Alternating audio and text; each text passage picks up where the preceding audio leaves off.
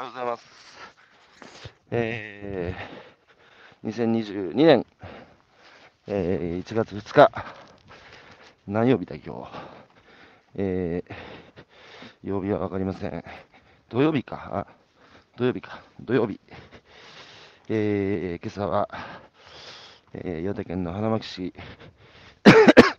まだ夜明け前ですけれども、えー、家のそばを北上川が流れてるんですが、えー、その北上川の堤防の上を今、歩いてます。真っ暗です。えー、昨日に引き続き、えー、高橋宏之の年頭の、えー、独演会、えー、昨日に引き続き、さすがにね、やっぱ正月三が日ですから、えー、普段はね、昨年も1年間、えー、ほぼ毎朝、ゲストをお招きをしてお話を伺ってきましたが、さすがに正月、何人かちょっと声かけたんですけど、ちょっと正月三が日は勘弁してくれと。まあ、そりゃそうですよね。ということで、誰も引き受けてくれなかったので、まあ、じゃあ一人でやるかということで、えー、昨日に引き続き、えー、独演会やりたいと思います。まあ、思い起こせばですね、えー、僕は28かな、28歳の時に岩手に帰ってきて、えー、それからほぼ 8, 年間ですかね、えー、毎朝、えー、7時から9時まで2時間、えー、花巻の、えー、街角に立ち、えまあ、演説してました、ね。え、辻説法してました。えー、都会じゃないからね、駅前、都会だと駅前で立ってね、喋ってる政治家もいますけど、花巻は駅前つったって、朝7時過ぎに、まあ、学校に電車で通う子供たち、送り迎えする車が来るぐらいなもんで、えー、まあ、ほぼいないんですよ、朝、朝駅も人がね。だから駅前だってもしょうがないから、えー、住宅街の交差点だとか、えー、あとは学校の校門の前とか、それから田んぼのあぜとか、まあ、いろんなところで、えー、8年間毎朝やってましたが、当時は、ね、誰も聞いてくれる人が最初はいませんでしたね。えー、最初は、おまりさんも呼ばれてました。えー朝からね、大声で叫んでる、頭のおかしいいかれた若い兄ちゃんいるからって110番通報が言ってですね、えー、その度におまわりさんがパトカーでやってきて、君何やってんだと、えー、質問されてですね、いや、かくかくしかじか、えー、政治を志し、ふるさとに帰ってきて、だけど、ね、え地盤、看板、カバン、何もバックグラウンドないから、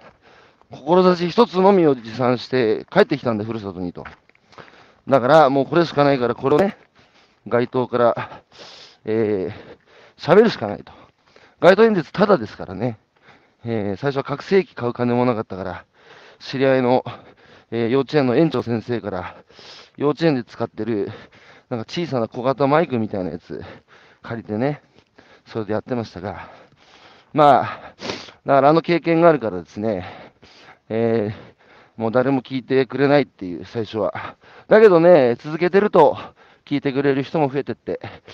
えー、寒い日に朝立ってるとね、えー、全く見知らぬ親父が軽トラックやってきて、あったかい缶コーヒー買ってきて、お前これ飲んで頑張れとかっつって、えー、そういう人たちも増えてってね、まあ8年間やりました。なので、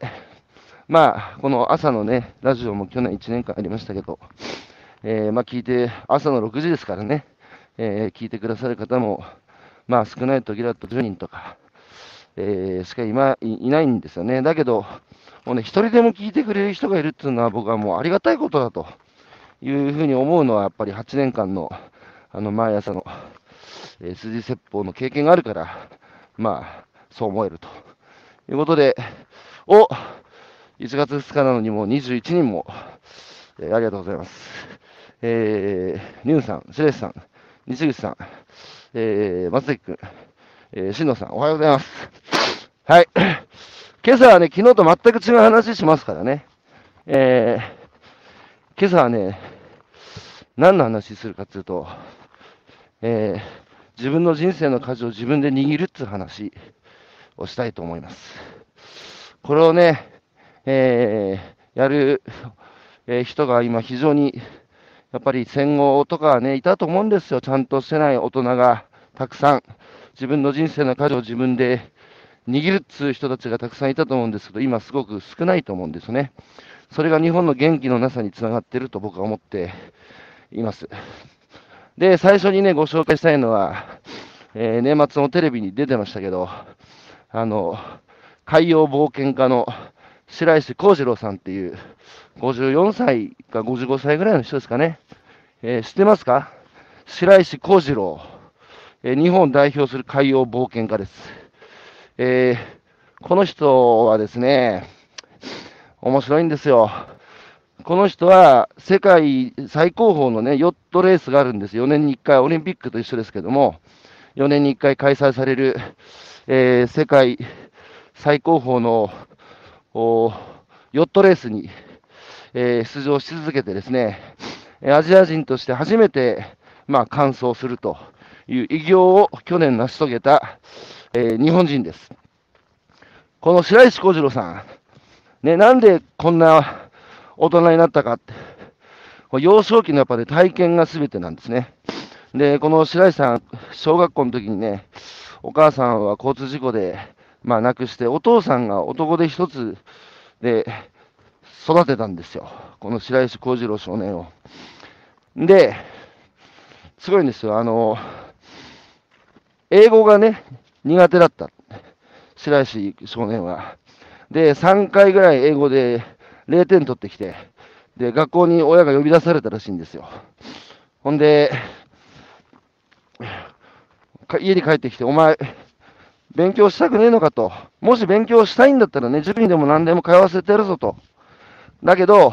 もし勉強したくないんだったらね、まあいい、お前の勝手だと。好きにしろと。一向に構わんと。ただし、将来ね、それで困ることになっても、お前絶対人のせいにするなよと。自分で決めたことなんだからなと。こう言ったらしいんですよ。そしたら白石少年は、分かったと。僕は勉強したくないから、えー、好きなことやると言って、えー、以来ですね、もう二度と、まあその後も英語の点数は0点だったらしいですけど、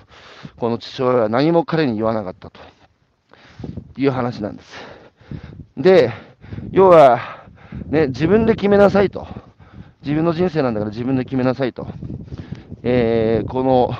なんだろうな、親の愛ですよね。で、この白石少年は子供の頃はやっぱり学校でね、遊んでばっかりいると先生から、あんた遊んでばっかりいると大変なことになるよと、こう言われてたらしいんですけど、その言ってる先生の顔が、なんかそうつまらなそうな、こう、きつそうな顔してて不思議だったらしいんですよ。なんでこの人、こんな辛そうな顔してんだというので、えー、彼はですね、その、とにかく好きなことやってね、生きていけるほど世の中甘くないっていう大人の言うことを信じるなと。そんなことねえんだと。自分の人生の舵はね、やっぱり自分で握るべきだと。自分の心のコンパスが、えー、振る方向にね、触れる方向に、あの、人生を進めていけば人生豊かになると。まあ、こういう話を彼はして、そんな少年がですね、アジア人で誰も成し遂げたことがない、えー、4年に一度開催される世界最高峰のヨットレースで、まあ、完走するっていう偉業をね、やっぱ成し遂げたと。これはね、僕はね、すごくいい話だと、やっぱり思うんですよ。で、この、ちゃんと、ちゃんとしてないんですよ、白井少年は。だってそうじゃないですか。英語の試験で0 0点取り続けたっつうんだからね。でもこのちゃんとしてない人がやがてね、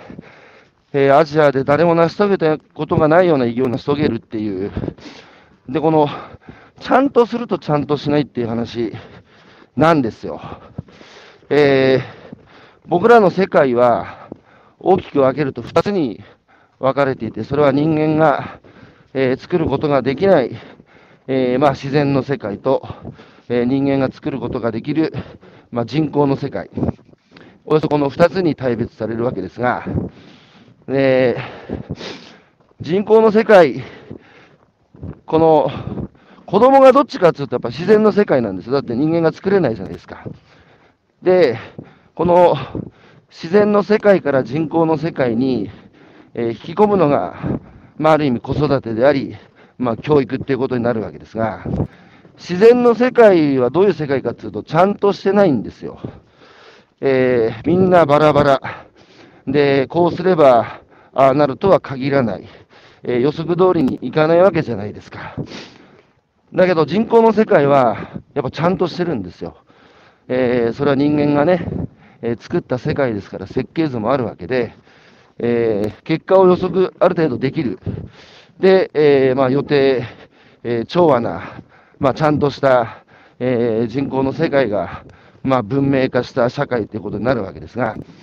このちゃんとしてない自然の世界から、えー、ちゃんとした人口の世界に引き込むために、まあ、あんたちゃんとしなさい、ちゃんと勉強しなさい、ちゃんとしなさい、ちゃんとしなさいって、まあ、僕も言われて育ちましたよ、ちゃんとしてなかったから。で、特に日本はやっぱ規律っていうのをね、非常に重視する社会だから、外国の人が日本の小学校とかね、見学に来て教室見て、こう整然と並んでね、まさにロボットのように先生の、えー、話をノートにバーッと書いてる姿を見て、日本人はすごいと。ね、この規律っつうか整然として、まるで機械のようにですね、えー、子供たちが授業を受けてるというので、外国の方が驚かれるって話をね、じゃないですか。だから、このちゃんとしてない子供たちをちゃんとした世界に大体ね、僕もね、子供のことね、幼稚園ぐらいまで、3歳ぐらいまでね、幼稚園行くと、先生が、こっちに並びなさいって言っても、ギャーわーって言って、まさに動物園状態で、誰も言うこと聞かないと。2歳ぐらいまでだったかな。だけど3歳ぐらいになるともう言うことを聞き始めて、えー、やがてこう軍隊のようにですね、えー、ピシッと、えー、隊列を組んでですね、えまあ、文明化されていくわけです。で、もちろんね、ちゃんとしなきゃいけないっていうのもわかるんですよ。あの、僕ら野蛮人じゃなくて文明人なので、やっぱ人を殺めちゃいけないだとかね、ルールを守って、えー、生きるだとか、えー、まあそういうね、最低限のことっていうのはちゃんと規律として教えていかなければいけないと思うんですが、まあ、あまりにもちゃんとさせすぎているっていう。例えば僕が中学校時代はね、まだ坊主だったんですよ。男の子は全員強制坊主。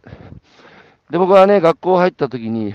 なんでみんな坊主なんだって先生に聞いたらですね、えー、これは学校の決まり事で、校則で伝統だっていう話をされ、されたんですね。で、僕は納得いかなくて、いやいや、なぜ全員ね、坊主にしなければいけないのかの、もう合理的な理由を説明してくれと。聞いたらですね、決まってんだから従えという説明で、えー、終わり以上っていう。で、そういう中でね、そもそも前提を疑う力っていうのをそがれていく。だってそうじゃないですか。校則も社会のルールも制度も、それがね、えー、作られた時は、それなりに合理的な理由があったはずなんですよ。えー、だけど、えー、時代が変わりね、えー、その制度やルールや校則が、え、陳腐化し、むしろ人のためになってないっていうことになることだってあるわけじゃないですか。で、その時に、やっぱりルールや制度や校則っていうのは人のためにあるんだ、あるんだってね、ルールや校則や制度のために人がいるわけじゃないわけだから。おかしいじゃないですか、この校則、この制度、このルール。もうね、古いし、今の世の中に合ってないから変えましょうと。これですよ、この前提を疑う目っていう、これがですね、どんどんちゃんとした世界に引き込まれていく中でなくなっていく。えー、みんなが、日本の義務教育課程っていうのは小中学校ですけど、えー、中学から高校に上がるとき、で、なぜ高校に行くかの意味を自らに問うこともなく、みんな行くから俺も行く。えー、そしてみんな大学行くから俺も行く。みんな就職活動するから俺もする。で、みんななんか大企業を目指すから俺も目指す。それで社会に出ていく。で、えー、その結果、慣れの果てがね、今、先進国で自分のやってる仕事に生きがい、やりがい感じる、えー、人はいますかという質問に対して、はいと答える人が最も少ない国が日本になってしまってると。えつまり、やりたくもないのにね、飯を食うためにしょうがないと言って、朝起きて、ため息つきながら駅に向かい、えー、満員電車の中でスマホを開けてね、えー、ゲームしながら会社に行って、早く5時になんねえかなっていうような働き方をし、えー、それをね、毎日毎日こなすように、えー、繰り返し繰り返し繰り返し、えー、続けていくと。ね。これが普通なんだと。でもね、やっぱ不自然じゃないかと。不自然じゃないですか、本来ね。だから何が不自然で何が不自然かやっぱ分からない、世の中になってしまっていると。それでいてですよ、子供たちにね、夢や希望を持てって、ね、全く説得力がないじゃないですか。僕の、あの、去年ね、いろんな、僕は学生と出会いましたけど、やっぱりですね、自分で、自分の人生の舵を握ってる若者の特徴は、やっぱね、お前どういうふうに教育されたって聞くんですよ、親に。そうすると、まあ、放任ですよ、放任。放任。えー、自分で決めろと。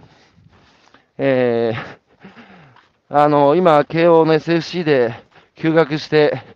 あの、死をイノベーションするって、新しい葬式の形をね、えー、まさにこう、えー、現代流にアップデートして、えー、やってる学生いいんですけど、彼もね、面白いですよ。高校入学するとき、親に、ね、お前自分で決めろと、ここ行くかどうかと。行く必要がないって思うんだったら行かなくていいし、行きたいんだったら行けと。それ彼は考えるわけですよ。高校ってそもそも何のために行くんだと。いうふうに彼は自ら考えて、まあ最終的に、彼は島根県の海士町のね、道前高校っていうところに、俺は釣りが好きだから、えー、釣りをできる環境が欲しいので、えー、道前高校に入学をし、その後、慶応の SFC に入ってね、今休学して、まあ、起業したわけですよ。もうそういう人が多いですね、やっぱり。その、自分で決めなさいと。ただし、えー、自分でケツ吹けよと。あの、やっぱりこう、なんですかね、自分で決めたことと、えー、人から言われてね、やったこと、決めたこと。これやっぱり失敗すると、その、相手をやっぱ責めるじゃないですか。あいつの言うこと聞かなきゃよかった。あいつのせいでしましたって。でも自分で決めたことはね、やっぱ誰も責めれないわけですから、自分で引き受けるかしかないじゃないですか。なんで失敗してしまったんだって、自らね、やっぱ反省し、これからの人生にまた生かすっていうことを、あの、できるわけで、その、やっぱそこがね、すごく大事だと思うんです。で、この人間のちゃんとした世界と、自然のちゃんとしてない世界の話に戻りますが、この人口の世界は全部設計図があるからね、えー、やっぱりこうすればああなるんですよ。で、直せるんですよ。えー、車だって、テレビだってこのスマホだって壊れればね、えー、修理屋さんに持っていけば設計図があるわけで治るわけじゃないですか。だけど、じゃあ子供がね、え精神的に不調をきたして、どうやって治すんだって、子供の心の設計図はどこにあるんだっていう話で、医者に連れてったから治るかっつうと、治るとは限らないわけですよ。で、やっぱりこの人口のちゃんとした世界っていうのは、やっぱり、仕方がないって言葉は一番ね、禁句、えー、しょうがない。これは一番言っちゃいけない言葉だ。だって、こうすればああなるっていう世界なんだから、社長、えー、事業計画達成できませんでした。ね。で、報告をしたときに社長が、うーん、しょうがないねって言わないじゃないですか。言っちゃダメなんです。これ言ったら負けなんですよ、人口の世界は。だけど、年から年中ね、しょうがねえなっつってる人たちが、ね、いるわけで、それは誰かっつうと、百姓ですよ。農家と漁師ですよ。えー、こうすればああなるとは限らない自然の世界相手にしてるわけだから、まあ今年はね、日照りだったからしょうがね。今年はやっぱ台風が3回も来ちまったからしょうがね。ね、しょうがないの、しょうが、しょうがないっていう、この感覚ですよね。新東日本大震災の時もね、あの、まあ、津波で多くの方が亡くなったわけですが、やっぱ津波を恨む、津波を逆恨みして仕返しするなんていう人はいないわけですよ、肉親が奪われてもね。だけども、もし人間に、ね、肉親を殺められたら、やっぱり逆恨みしてね、仕返しするっていうのが、あの、まあ、内戦をしてるようなところもそうだし、やっぱ、そうじゃないですか。だけどやっぱ自然にね、えー、自然を恨んでもしょうがないっていう。で、この江戸時代ですね、日本人の8割から9割は農業業者だったんですよ。だから、この子育てもね、自然の世界でさっき言いましたけど、子育てと日常のね、仕事の間とに矛盾がなかった。だけど今は、大型の人がサラリーマンですからね、組織人で。えー、こうすればなるっていうのが当たり前の世界の中で生きてると、やっぱりこの子育てと日常の仕事との間に、やっぱり矛盾が生じる。えー、子育てしてるとね、いきなり夜に高熱出されて、次の日の予定をキャンセルせざるを得なくなるとか、そういう話はまあ左半時なわけで、だからこう、自然への向き合い方っていうのが非常に苦手になった。難しくなってると。こういうことだと思うんですよ。で、僕はね、やっぱりこう、農家と漁師の世界にやっぱり触れたときに、もちろん、ちゃんとしてるこう文明の社会っていうのは大大事なんですよ。だけど、ちゃんとしすぎてるって話をしたいわけですよ。ちゃんとしすぎていて、自分の人生の舵ももう自分で握らずに、えー、人に任せてると。で、よくね、僕もね、好きなことしかしないでこれまで生きてきましたけど、まあ、お前、気楽でいいよな、好きなことしかしないで生きているなんて、お前、楽、気楽でいいなって言われるんだけど、うるせえこの野郎と、何言ってんだと。好きなことやって生きるっていうのはですね、楽じゃないんですよ。だって良くも悪くもね、自分で好きで選んだ道だから、その全部自分に跳ね返ってくるわけですよ。だから言い訳できないし、それを引き受けて背負ってね、まあ生きていくっていうのは楽じゃないんですよ。だけどまあ好きなことだから、あの、頑張ってやれるっていうのがまさに白石さんでもあったと思うんですけど、むしろね、好きでもないのに飯食うためにね、しょうがなくやってるっつう、そっちの方がね、好きでもないのに飯食うために会社にしがみついてる。何楽してんだよって、僕は言いたくなる。なので、あの、僕はやっぱりこう自然の世界に今も向き合ってるね、農家と漁師の世界に足を踏み入れて、彼らとね、会話したり、彼らの姿見てると、やっぱ時々想定外のことが起きるんですよ。で、まあ生きるっていうのはそういうことだなっていう、そのこうすればああなるとはやっぱ限らないっていう、そのことをね、僕は、僕自身が農業業者から非常に多くをね、学んで、今に至るっていう。だから、やっぱりね、自分の人生の舵はね、自分で握らんといかんです。そういう意味で、最近ね、あの、子供たちの中で積極的な不登校っていう言葉は僕は初めて、僕の時代はなかったけれども、今の学校はもうなんか、確一的だし、なんか面白くないし、行きたくないという子供がやっぱ非常に増えてると。これはね、僕は、あの、まあ、いろんなね、背景があって不登校っていうのがあると思うから、一概には言えないんですけど、未来の日本を変える力にね、なり得ますよ。だってそうじゃないですか。今の学校はおかしいと思って、私は行かないという行動をしている人たちなんですね。だから、これまでは、もうちゃんとしすぎてから、もうルールとか制度とか仕組みとか拘束のね、根底から疑って変えるっていう側に回る人がやっぱすごく少なくなってる。そういうもんだと。前提を疑って書かれないので。そんなね、ところからイノベーションなんか生まれるわけがないじゃないですか。だけどこの子たちは前提から疑ってかかってる。で、最近だと校則をね、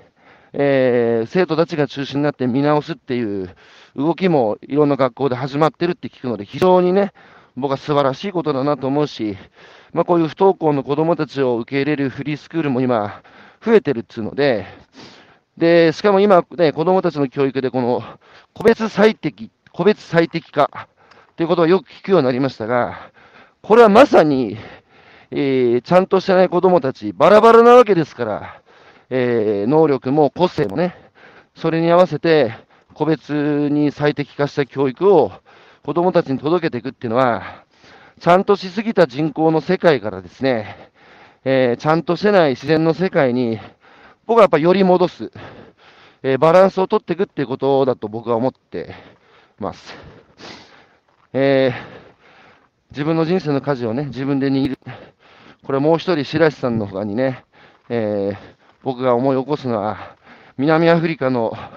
ネルソン・マンデラですよ。南アフリカの初代大統領。えー、彼はノーベル平和賞を取りましたけど、彼は大統領になる前に27年間刑務所にいたっつ男ですよ。この獄中27年間、えー、ネルソン・マンデラを支えた言葉がね、我が魂の指揮官になるなんですよ。痺れるじゃないですか。我が魂の指揮官になる。えー、当時南アフリカはアパルトヘイトですから、黒人に魂の自由はなかった。白人の奴隷となって国に鎖つながれてね、これで、えー、自分の意思とは関係なく、えー、いろんな、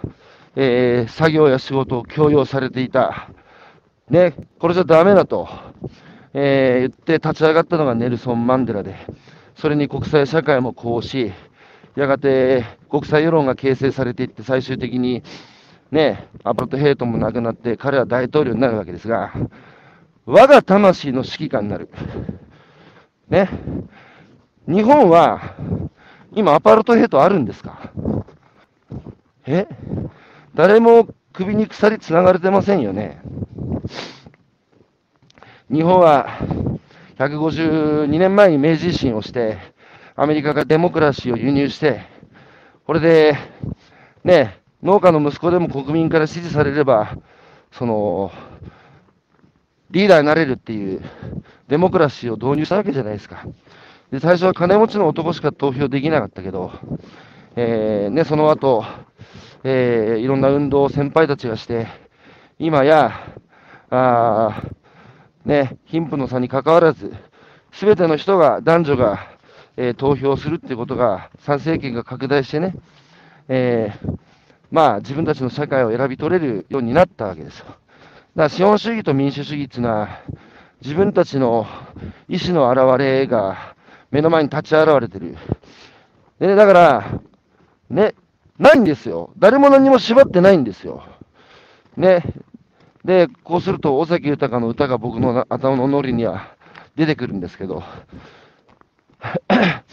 誰も縛ってないんですよ。何も縛ってないんですよ。なのに、その先進国で自分のやってる仕事に意見やりがい感じますかって聞いたときに入って答える人が一番少ない国が日本だと。ここです、ここ。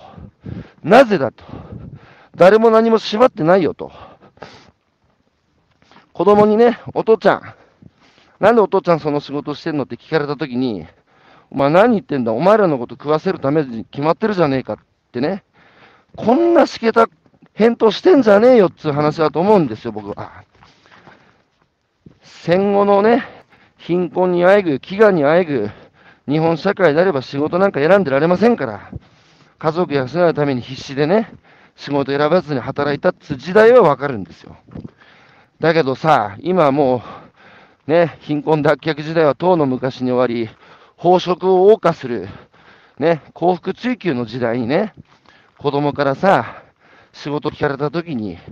自分のやってる仕事の意味をね、子供に、やっぱり伝えてやれよって話だと思うんですよ。だって、そうじゃないと、お前を食わせるために父ちゃんこの仕事してるんだっていう返答はですよ。お父ちゃんは、自分の犠牲になって好きなこともできてないんだっていう話じゃないですか。なので、僕はね、このやっぱり、その好きなことをやるっつうとね、なんかこう、えー、甘い考えをしてるなみたいな話をされがちなんですけど、そうじゃねえと、えー、好きなことをやるっていうことはね、やっぱりただ一回の人生ですから非常に大事なわけです。えー、はい。二宮さん、今年の目標は凡事徹底。今年っつうか毎年やってるじゃないですか、二宮さん。えー、二宮さんは、えー、去年に引き続き、あ、一昨年に引き続き、去年も、えー、ポケマルで総合ランキング、生産者ランキング、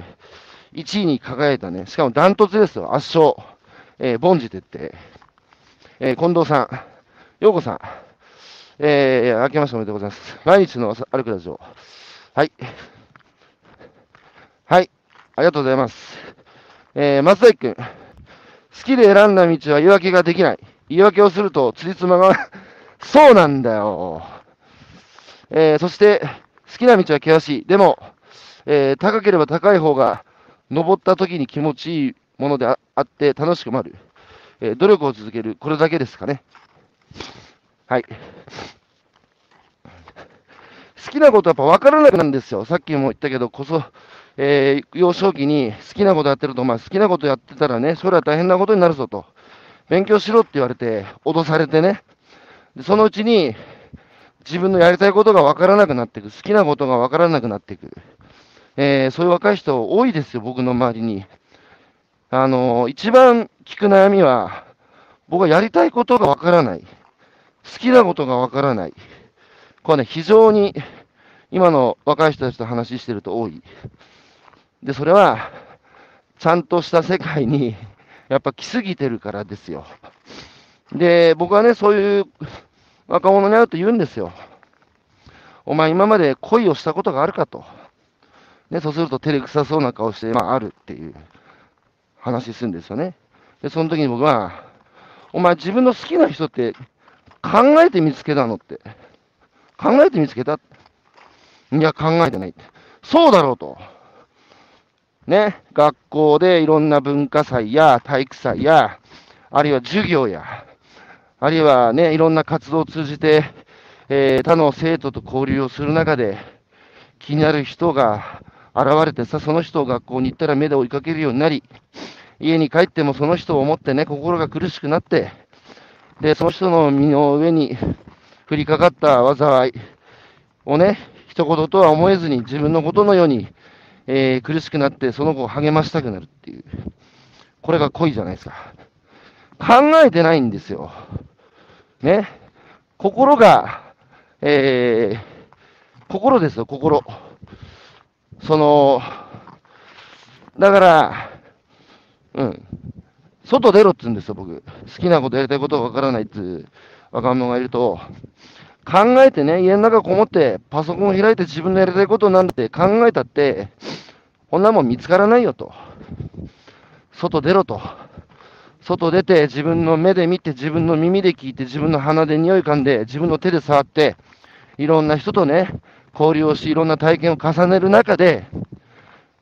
心のコンパスが触れるところが出てくんですよ。もう単純ですよ。心地いい、心地よくない、こっち心地いいな。楽しいな、なんかワクワクするな。ね。その方向に、えー、進む。それを繰り返してる中で気づいたらなんか、えー、一心不乱になって夢中になってることができたとか、気づいたら、もうそれがやりたくて仕方がない状態になってるとか、ね、それがやっぱり好きなこと、やりたいことっていうことの正体だと思うんですよね。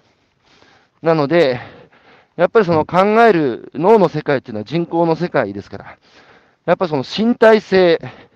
これをね、もう少し拡張した方がいいですよ。今のこのオンラインでね、ズームだなんだってコロナ禍で広がりましたけど、基本的に使ってるのは視覚と聴覚の2つじゃないですか。ね。なので、もちろんオンラインもいいんですけれども、えー、やっぱり今僕はこのね、えー、雪上、見えるかな、えー、この河川敷の堤防の上を、川のせせらぎと、この風を感じながら歩いてますけども、これをオンラインで見せられたところでね、気持ちいいとは思いませんよ。だけど僕今はね、ここにいて気持ちいい。ね、それはやっぱり、えー、五感をフルに使って、えー、身体性が、あの、やっぱり調和してるからね。そりゃそうですよ。人間だって自然物なんだから、自然の中に身を置いて気持ちいいと思うのはやっぱ当たり前の話で。えー、なので、まあ、時々参勤交代で、えー、自然の中に身を置こう。まあ、これまでもね、えー、平日働いている人が週末にキャンプ行ったり、サーフィン行ったり、えー、山登りしたりということで、やっぱバランス取ってるわけじゃないですか。身体性と、それから脳の世界。えー、あ、なんか一人不審者が現れましたけど。はい。この人。はい、おはようございます。バレた俺どこ歩いてるか。なんでもバレた。えー、はい、僕が、花巻の、えー、友人が、今、目の前から現れて、はい。えー、白石さん、子供の持っている、えー、力を大人が信じて、失敗してもまたやり直したら大丈夫と思える心の安全地帯があれば、子供たちはもっと自分の力を試せるんじゃないかと思います。失敗を責める大人たちの雰囲気が子供たちを小さくさせている気がします。うん、そうなんですけど、それはやっぱり大人の姿なんですよ。大人が失敗できずに縮こまってね、えー、自分の好きなこともやらずに、まあ、飯食うためにしょうがないって言ってる背中を大人が見せてる以上、子供にやれって言っても難しいと思うんですよね。だから僕はまず大人からですよ。大人が、もっとね、この人口の世界の中でも、やっぱり自然の世界と接続して、やっぱり自分の人生の舵を握ってね、いろんな失敗はするけれども、もう楽しくてしょうがないんだと人生っていう、大人が増えれば増えるほど、元気な子供たちは増えますと、社会に希望や夢を持ってね、早く出ようって子供たちは僕は増えると、あの、思います。で、えー、どうすればね、この、なんつうかやっぱり自分の好きなことに向き合えるかっていう話を、まあ、さっきしましたけども、あの、頭で考えるんじゃなくて心で感じろっていう話ですが、もう一つはね、メメントモリですよ。死を思いですよ。イタリアの教会とか行くとね、えー、骸骨がこの地面にね、埋まってある。死を思って生きようっていう。この死を思って生きるっていうことが今の世の中は非常に難しくなってるじゃないですか。で、みんな明日が来るのは当たり前だと思って、えー、漫然とね、明日が来るのは当たり前だと思ってれば、今日できることをもう明日に回すじゃないですか。で、環境が整ってからやろう、準備が整ってからやろうなんつう人は、僕はね、ずっとやらない人だと思います。えー、アメリカで70代、80代のえー、ご高齢の方に大規模アンケート調査をした結果があって、それはね、人生で何後悔してますかって質問なんですよ。なんで答えてると思いますか皆さん。やって失敗したことをあげる人はほとんどいなかったそうですよ。やらなかったことを悔いてるそうです。あれもやってればよかった、これもやってればよかった。で、あの時起業してればよかった。あの時ね、社会人になってからでもえー、学業やり直してればよかった。あの時告白してればよかった。ね。やらなかったことを多くの人は後悔してる。つまり環境や準備が整ってからやろうっつうと、ね、いつの間にか人生は過ぎ去って、えー、置いてしまっているっていう話です。で、その根っこにあるのは、僕は明日が来るのは当たり前だって漫然と生きるってことだと思うんですよ。だけど、そうじゃないよっていうことを突きつけられたのが、10年前の東日本大震災じゃないですか。えー、残されたね、えー、ご遺族の方で、やっぱり悔やんでる、多くの人が悔やんでることが、愛する人と生き別れたことで、お別れの言葉言えなかったことなんですよ。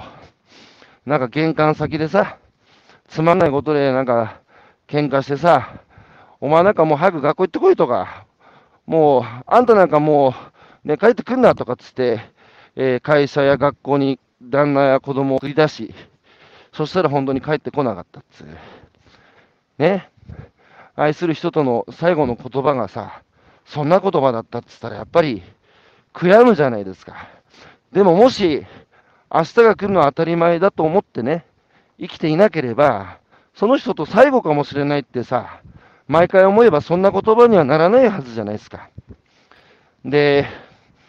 スティーブ・ジョブスだってね、あの、毎朝起きて鏡の前に立って、俺が今日やろうとしてることは、本当に俺がしたいことなのかっつうのを、常にやっぱり自らに問うてたっつうのは、まさにメメントモリを彼がしてたってことだと思うんですよね。そういうやっぱ明日来るとは限らないっていう心持ちでいればね、あの、今日やらなきゃいけないことは今日やるわけで、で、そして彼はやっぱ世界をね、変えるプロダクトも生み出したわけだし、で、僕の周りでね、あの、やっぱりちゃんとしてない大人、えー、自分の人生の舵を自分で握ってね、本当に楽しそうに人生を送ってる人の共通点は、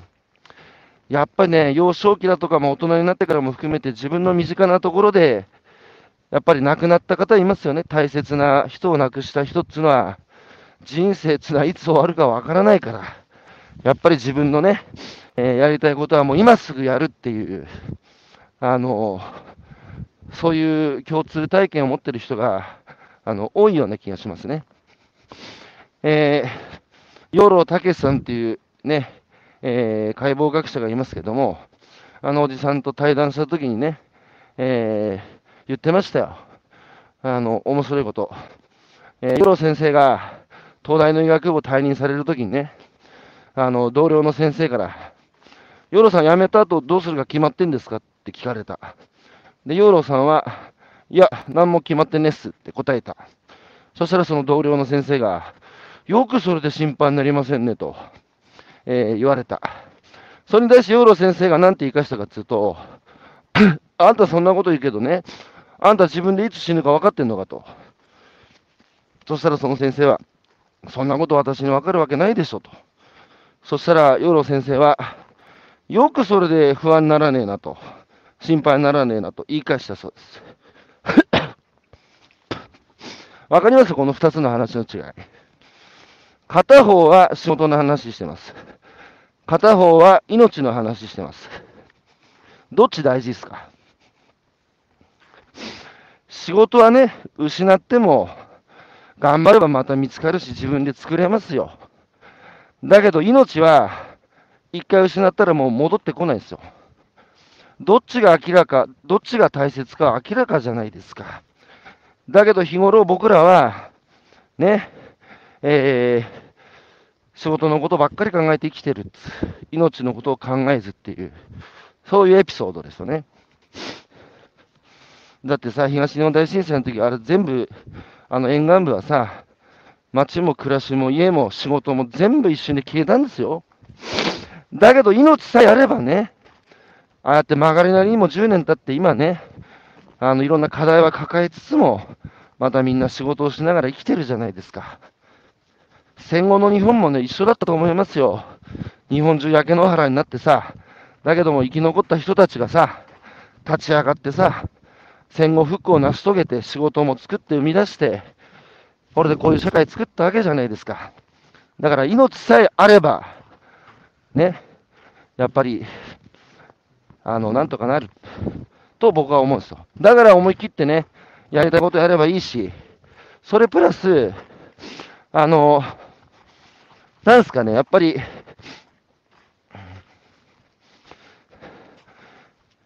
はい、えー、続々と高橋武さん。えー、しかるべき時間に自分が何者かを考え悩む機会を奪われた人たちは、今まさに生きることに、えー、苦しむ姿に触れるたびに、広い意味での教育を変えていくことが必要だと感じる。はい。えー、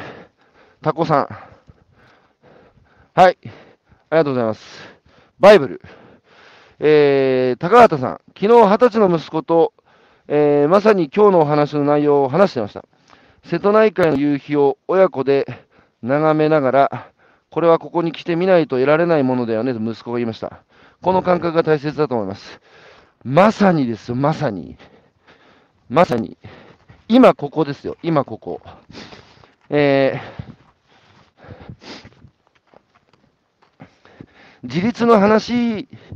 ね、次したいんですけど、その自分の人生の価値を自分で握るっていうのは、結局街づくりについても言えると思うんですよ。あの、地方創生、2014年に安倍さんが言い始めてからね、えー、国の政治的な、あの、アジェンダとして上がり、今、日本中でね、地方創生だ、地域活性化だってやってますけど、まあ、そういうね、講演をさせていただく機会があって、いつもね、質問で言われることがあるんですよ、自治体の関係者から。うちにはこういう課題ある、うちにはこういう特産品ある。どうすれば、あの、地域が活性化すると思いますかっていう質問をよくされるので、僕はその質問を僕にしてる時点でもう終わってますよって言うんですよ。だって僕に分かるわけないじゃないですか。僕はそこに住んでないんだし、そこに住んでる人たちの心持ちも分からないしね。その地に住んでる人たちがどう生きれば幸せかっていうのは、そこに住んでる人しか答え出せないじゃないですか。だけどこれまでは国が答え出してたんですよ。えー、右向け右で、国が出した答えに従ってね、ついていけばそれなりに街も発展していったっていうのがこれまでの時代だったわけで、だけどこれからはね、ちゃう。これからはやっぱり自分たちで答え出さなきゃいけない時代なんですよ。つまり、街も自分のね、自分たちの街の歴史の舵を自分たちで握ってますかって話ですよね。あの、地域創生、地域活性化の成功事例としてよく海町の話がね、もうすぐに海町、海町っつってみんな海町モーデをこれまでもしてきたと思うんですが、海町でやってることをね、そのまま持ってきたって、うまくいきませんよ。えー、海町から学べるただ一つのことは、自分たちの頭で考えてね、自分たちで答え出すっていう、あのメンタリティーですよ。えー、20世紀、まあ、東の大震災の被災地でね、えー、回ってきて、あの、東松島っていうとこが面白いところでした。えー、東松島は、あのー、まあ、復興がね、非常にスピーディーに進められていったところで、あそこは面白いんですよ。普通ね、復興計画なんつうのは町が考えてさ、コンサルと一緒に、で、住民説明会だっつって、公民館に住民集めて町が1時間ぐらいバーってさ、説明して、はい、質疑応答っつって、声のでかい人が、ちょっと質問、ね、して終わりみたいなのがほとんどじゃないですか。東松島逆ですよ。住民が、ね、計画考えて、そこに、えー、住民がね、えー、説明する場所に役所職員を呼ぶ。全く逆なんですよ。で、これはやっぱり震災の前から東松島は自治をして、住民自治してたって言うんですよ。えー、自治会っていうのが主体的になって、えー、街づくりもやっぱ考えていく。で、あとは、行政と民間が足引っ張り合ってるっていう街も多かったですけど、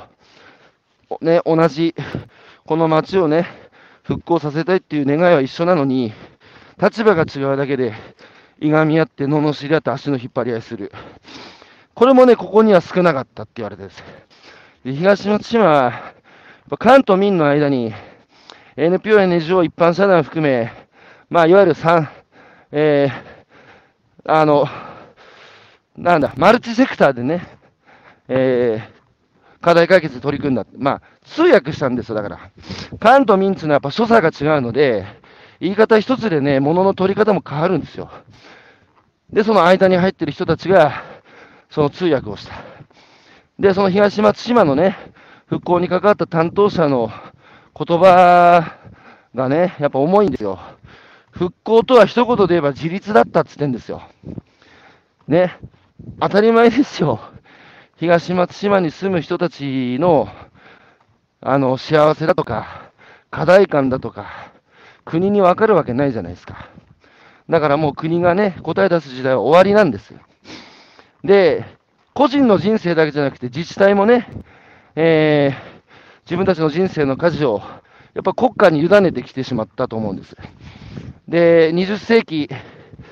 あの、先進国で行われてきたことは、性の国有化だっていう言葉を、えー、オルテガっていう人がね、大衆の反逆っていう本の中で書いてますけれども、まさにですよ、えー、社会保障も国に任せて、で何かあったら国に、おんぶに抱っこだと。で、この性の国有化っていうのは国有化だけじゃなくて、やっぱり起業家もそうですよね。えー、自分の生きることを、まあ、経済化って言ってもいいのかな。えー、稼いだお金で生活を買うというので、僕らはやっぱ豊かになってきたんですよ。で、社会保障も国に委ねることで、えー、自分たちの生活も安定してきたんです。だから悪いことではないんだけれども、もうでもね、ここまで成熟した社会になってくると、むしろそれが足かせになってる。だから国有化された性をね、やっぱり奪還しなきゃいけないんですよ。自治体も、だから自分たちで国が答え出すんじゃなくて、自分たちが考えて自分たちで答えを出すっていう、自立ですよ、自立。で、自立っていうのは、赤ん坊だってそうじゃないですか。四つん這いで歩いてた赤ん坊がね、二足歩行した時の、あの本人と周りのあの感動、自分の足でね、歩けるってこんなに、あの、素晴らしいことはないんですよ。それがね、今のやっぱり日本社会に足りない。だから自治体も今、地方自治率鳴らすとね、大体自分たちの自主財源っていうのは2、まあ、2割とか、残りの8割は国の交付税に依存してね、お願いをして、まあ、ようやくそれで生かされてるっていう構造を、僕はね、やっぱ少しずつね、いきなり自分たちの財源だけで食っていくっていうのは難しいけれども、やっぱり税制だけに頼らずにね、自分たちの足元にある資源をね、やっぱり使って、外貨を獲得していく、えー、それがね、大事だと思うんですよ。で、そういう意味で、この、社会や僕らの暮らしに価値あるものをね、生み出している地方の、えー、生産者と接続をしていく消費者が、やっぱ増えているような僕は気がするんです。えー、プロシューマーって言葉があるんですが、プロデューサーとコンシューマーを足し合わせた言葉、えー、生産消費者。これは、確かアドラーという人が第3の波っていう本の中で書いてるんですけど、どういうことかっていうと、その、やっぱり自治体だけじゃなくて、えー、人間も、やっぱその都会の人はね、やっぱみんな一生懸命働いてますけれども、生活をしてるかっつうと、まあしてない。働いて稼いだお金で生活を買う、すなわちそれが消費者っていうことですけれども、これまで良かったと思うんですよ。えー、物質的な困窮をね、えー、埋めていく、生存生活に必要な条件を、えー、最速で整えていくっていうのが文明化ですから。これは日本のもうお家芸でね、さっさとそれ成し遂げてしまったわけじゃないですか。で、そうなった時に、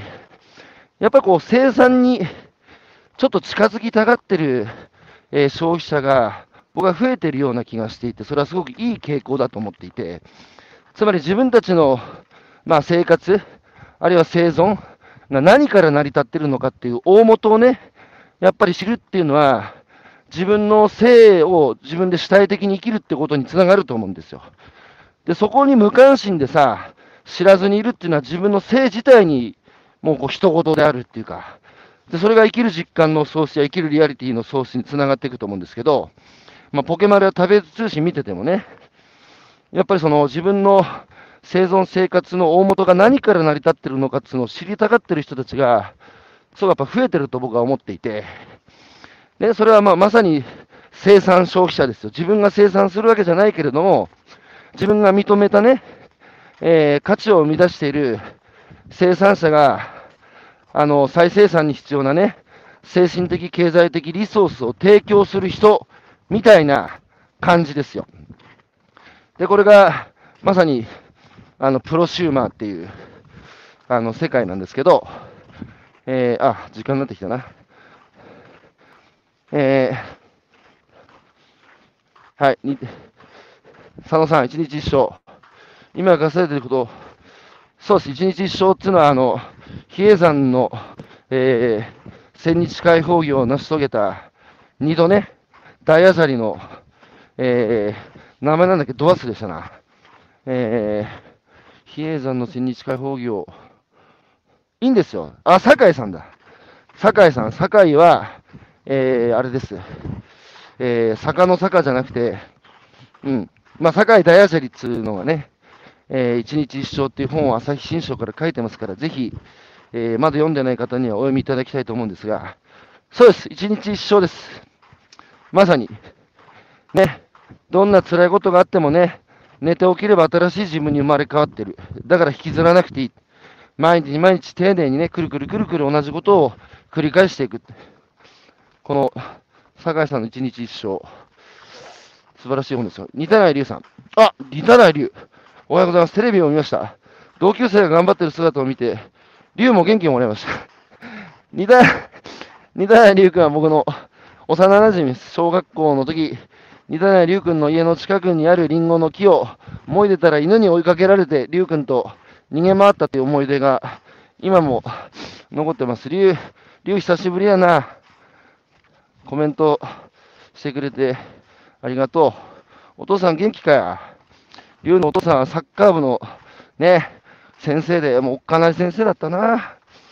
えー、西口さん、戦後、医療、介護、福祉、子育てすべて外部委託化し、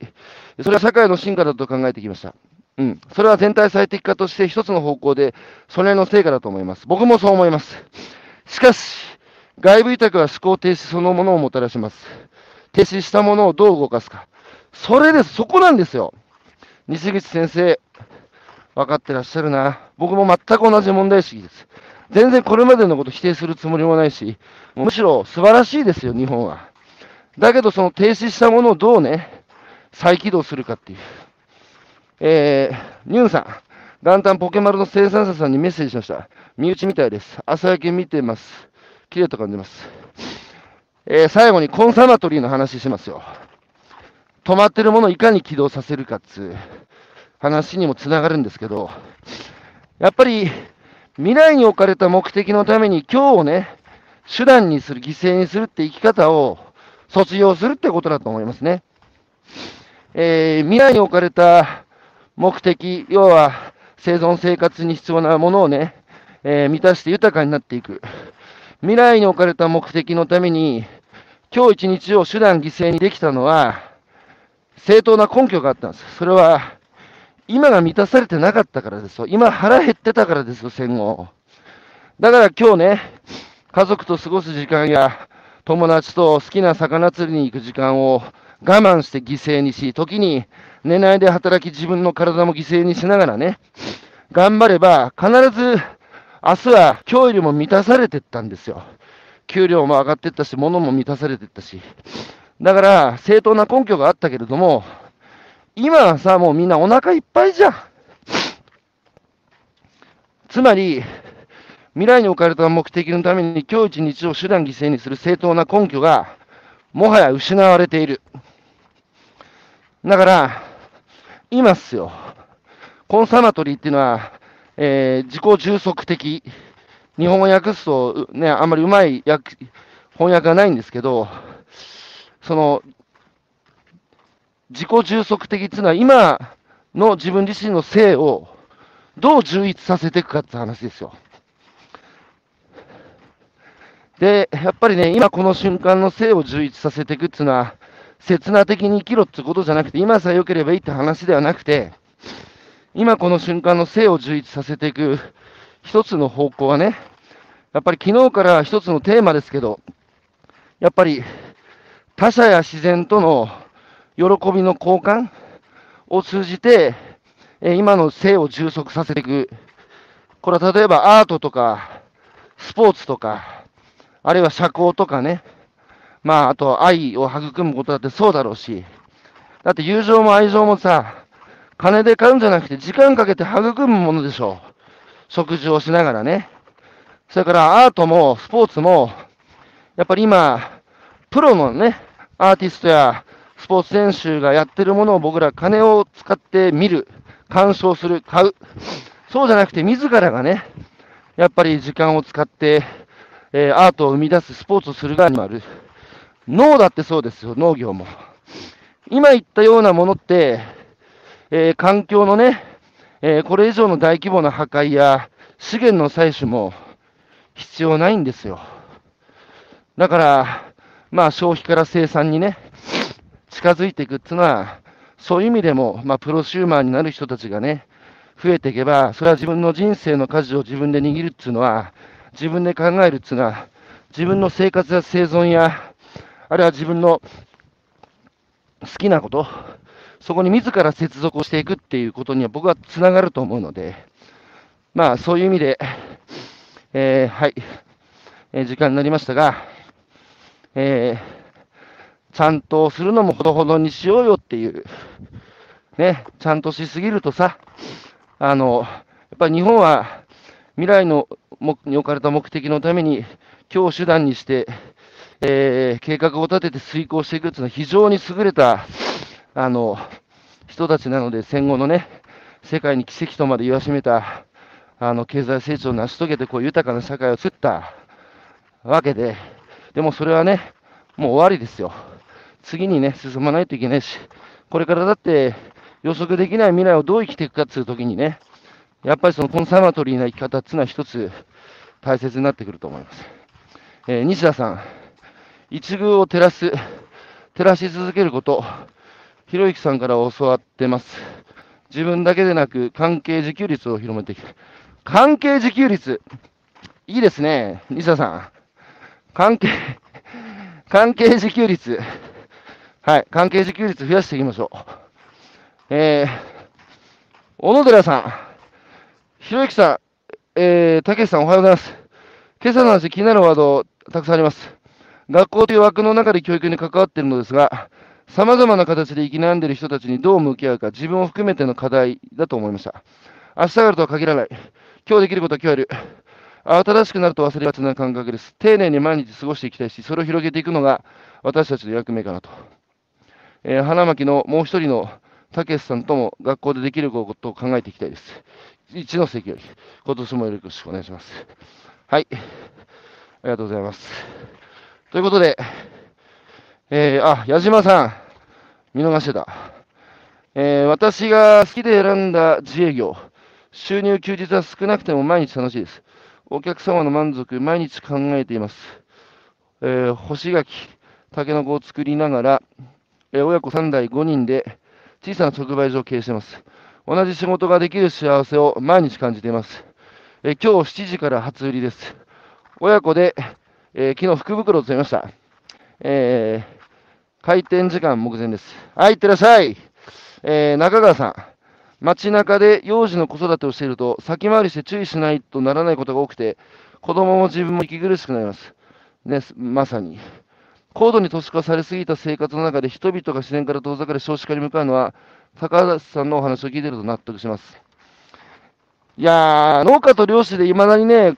子だくさんのところが多いんですよ。あれはね、やっぱ、彼らやっぱ自然との向き合い方っていうのはやっぱ上手なので、まあ、育て方も見てると、基本ほっぽり投げてるっていうか、なるようにしかならない。ね、子供、子供はね、あの、自ら育つ。分かってんです、あの人たちね。覚悟ですよ。それあとは見てるっつはい、ということで、えー、今日はこの後、ね、箱根駅伝ありますね。今年は楽しみですね。えー、ということで、1月2日、えー、今朝の歩くラジオは、以上で終わりにいたしたいと思います。えー、最後に、この花巻の、この北上が、ここはあれですよ、宮沢賢治の時効の地。この辺で彼は自分で耕してたんですよ、宮沢賢治は。例の下の畑におりますっていうのはここですよ。これは北上川。はい。ということで、えー、皆様、今日も良い一日をお過ごしください。はい。ピッ。手袋してるから、俺。